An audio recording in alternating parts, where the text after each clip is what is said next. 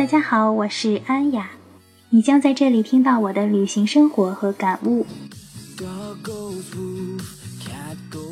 今天这期节目呢，我继续给大家分享斯里兰卡。上一期播出的是我在斯里兰卡被各种热情的当地人搭讪的经历，其中有特别有趣的，也有一些危险的。希望你听了之后可以给你一些提醒。那没有听到的朋友呢，可以点击上一期进行收听。那今天呢，我继续分享斯里兰卡，主要分享的呢就是我在斯里兰卡遇到各种要钱的人，一些奇葩的要钱方式，也算是让我大开眼界了呢。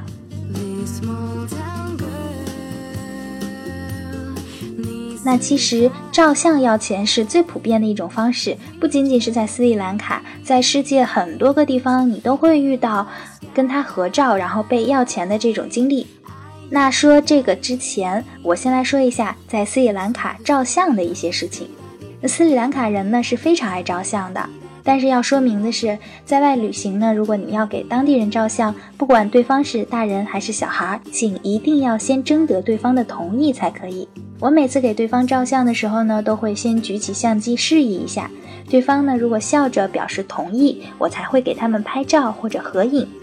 如果对方摆摆手或者把脸遮起来，我就友好的笑一下，然后走开。斯里兰卡大多数人还是很喜欢拍照的，但是一些有宗教信仰的女性呢，就会拒绝你拍照的请求。我们在餐馆、火车、公园等等这些地方呢，遇到了很多热情的斯里兰卡人，他们都会主动要求我为他们拍照，尤其是一些小孩子。那在斯里兰卡的古城 Polonnaruwa 的时候，我就遇到了至少四个学校的学生，他们是被组织起来来参观他们国家的这个历史古镇的。从穿着打扮和学生的性别呢，可以看出来，有一个学校呢是伊斯兰学校，有一个学校是女校，有一个学校是男校，还有一个年纪最小的一个学校就是混合的学校，他们年纪大概都是六到十二岁的样子。我和我的同伴是骑自行车参观 Polonnaruwa 的，在每一个遗址的地方呢，就会碰到不同的一波学生，但是他们有共同的爱好，就是照相。只要看到我们靠近，孩子们，尤其是男孩子们，就会冲我们喊 photo。刚开始我们还是很耐心的给他们照相或者合影，但是呢，你能想象四个小时左右的参观，我们被拦下了十几次的情景吗？最后呢，其实我们的内心是拒绝的，是崩溃的。但是我还是耐心的满足了他们的要求，因为我想他们也许很难见到智能手机和相机。我之前遇到过那么多热情友好的斯里兰卡人，所以这些小孩子的小愿望，我还是愿意帮他们实现的。那在最后一个遗址的时候呢，就是几个大佛像前面，我们遇到了一波年纪最小的学生，看上去也就六七岁的样子。那时候呢，我坐在石头上休息，在我还没有反应过来的时候，我一抬头，我就发现我们已经被孩子们团团的围住了，好像我们并不是来参观的游客，而是被大家参观的对象。这些孩子的英语都不太好，我打招呼基本上都没有人能搭话，但是呢，他们都对着我友好而好奇的笑。这时候啊，我身边坐了一个中年男人，我就试着和他交流起来。我发现他的英语非常好。我本来以为他是英语老师，后来才发现他是其中一个小姑娘的家长。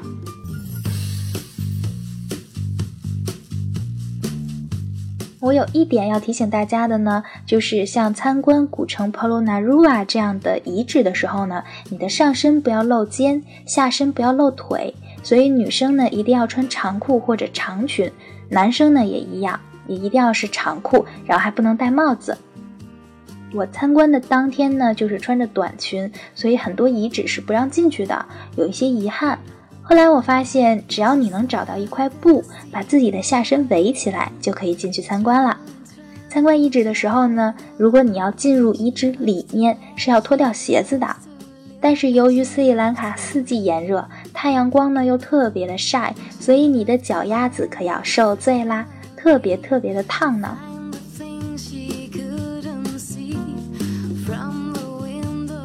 那我们接着说照相。那有的小孩子呢会比较害羞，想要照相，但是呢又会害怕的往后面躲。这时候他们的家长就会鼓励他们面对镜头。有一次呢，我在一条小街里看到几个女孩子，大大的眼睛，非常的漂亮。我问他们可不可以给他们照相，然后还没有等这些孩子回答，旁边的妈妈就赶紧把屋里的三四个小朋友都喊出来了，然后大家一起热热闹闹的和我拍照，真的是特别喜欢这种感觉，快乐而没有间隔。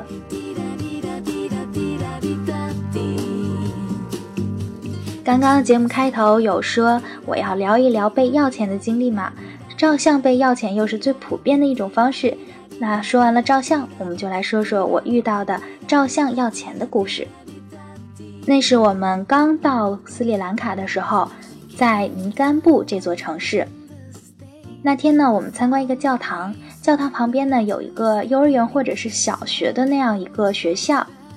我们参观完教堂之后呢，就走到学校的窗户边看孩子们上课。这时候呢，就有些小孩子就跑出来了，看着我们笑。然后我举了相机示意一下，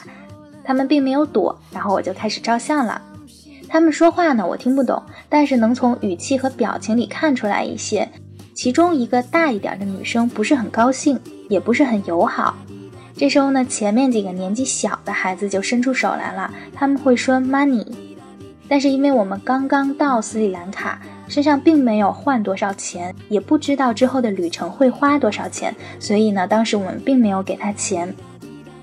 那还是在同一天，我们告别了那个教堂之后呢，接着往前走，走到了一个海滩。这个海滩旁边啊，就是著名的尼甘布鱼市。在海滩的礁石上呢，我们看到了七八个斯里兰卡男生，小的呢大约十二岁，大的呢大约二十几岁。他们正在自娱自乐的游泳抓鱼，他们看到我们几个东亚人过来嘛，就热情的招呼我们过去。尤其是他们冲着我们两个女孩子特别的热情，我真的不是自夸，因为我们的肤色在那边真的是白雪公主。那我们就过去跟他们聊天嘛，然后他们给我展示他们抓上来的鱼，就后来才知道，其实他们是想把鱼卖给我们。我们说我们不需要这些鱼，因为我们住的地方是没办法做饭的。这时候呢，他们中间那个比较小的男生就说：“那可不可以给他一些钱？”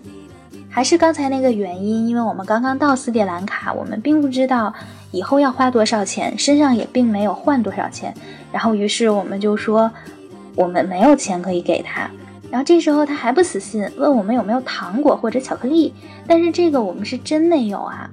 后来呢，我们就有经验了。我们知道路上会遇到很多要钱的人，尤其是小孩子会比较多。那我们就会提前到小卖部买一些糖果和巧克力。遇到要钱的人呢，如果是小孩子就给一些零食，那如果是老人呢，就给一些硬币。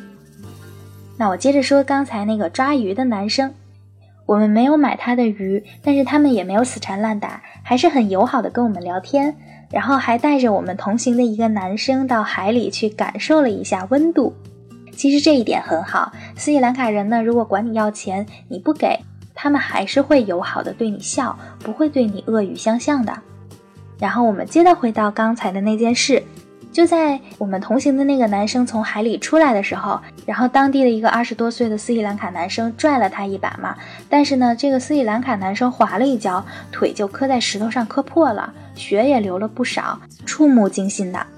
我们就觉得有点不好意思了，因为是我们在这里玩，然后导致了人家受伤嘛，所以呢，我们就买了他刚刚给我们推销的鱼，一共花了五百卢比，相当于二十多元人民币。其实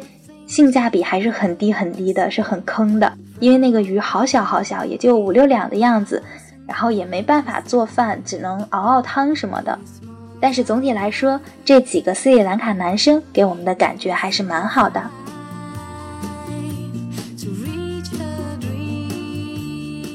那斯里兰卡呢，是一个不是很富裕的国家，所以在路上呢，你会遇到很多要钱的乞丐。如果愿意的话呢，你可以给他们一些钱，但是你要记住哈，就是你给乞丐可以给硬币，也可以给纸币，但是如果你给餐馆里的服务生小费的话，是不可以给硬币的，只能给纸币。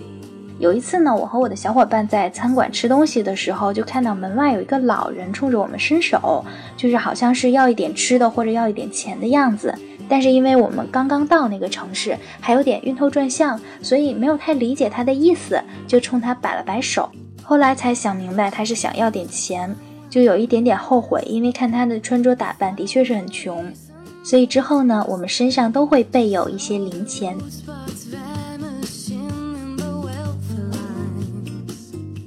有些要钱的人呢，不是乞丐，而是一些工资不太高的工人。有一次呢，我们在小镇艾拉的一个茶厂里面，就遇到了一个茶厂女工，她的打扮就特别可爱，就像极了那种苏格兰农场的挤奶牛女工，有小围裙和小帽子。然后再加上她个子矮矮的，就到我肩膀那么高，所以感觉很 Q 的一个女工。他呢就笑眯眯的看着我们，然后也很配合的和我们照相。他不懂英语，因为我们说什么呀，他都答不上话，他只是笑。但是呢，他就会说一个词，就是 money。他向我们伸手说 money money。但是遗憾的是，那天我们身上只有五千卢比的大钞，没有其他的零钱了，所以也只能冲他摇摇手，然后他就笑笑的离开了。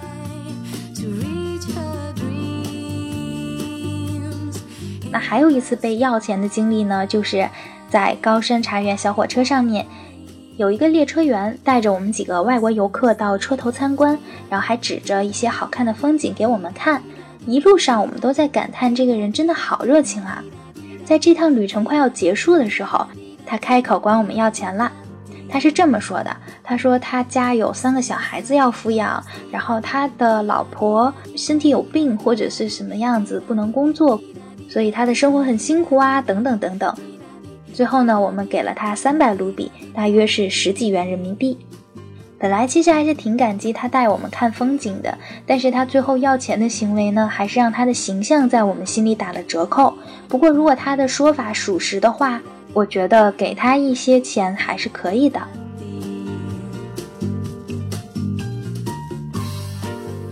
因为之前有说过，我这趟旅行大多数是坐公共交通嘛，所以在公交车上呢，你还会遇到各种各样要钱的人，有些人呢是卖唱。那这时候呢，售票员就会贴心的让他们唱几站，然后再请他们下车。这样的人呢，一般是年轻人，他们的歌声其实还是蛮好听，也很有特色的。更多的在公交车上要钱的人呢，就是当地的残疾人。这些残疾人呢，就会拿着一个小手鼓，然后呢，声情并茂的讲述自己的遭遇，接着呢，给大家看他身上的伤口或者是残疾的那个部位，以博同情的方式来要钱。他们讲完之后呢，就会把小手鼓翻过来，成一个碗状，然后伸到各个人的面前。有人呢就会给，哦，但是我看大多数人是不会给的。但是他们一般不会管外国人要钱，因为我们实在也听不懂他们在讲什么嘛。以上呢就是我在斯里兰卡的时候印象比较深刻的几次被要钱的经历，希望你听了有所收获。那下一期呢，我就会再讲一讲我在斯里兰卡遇到的被迫捐钱的经历，还有被少找钱的经历。因为我知道大家出行呢，费用方面还是比较注重的一个问题。希望这两期的分享呢，带给你一些启示和帮助。那我们下期见啦！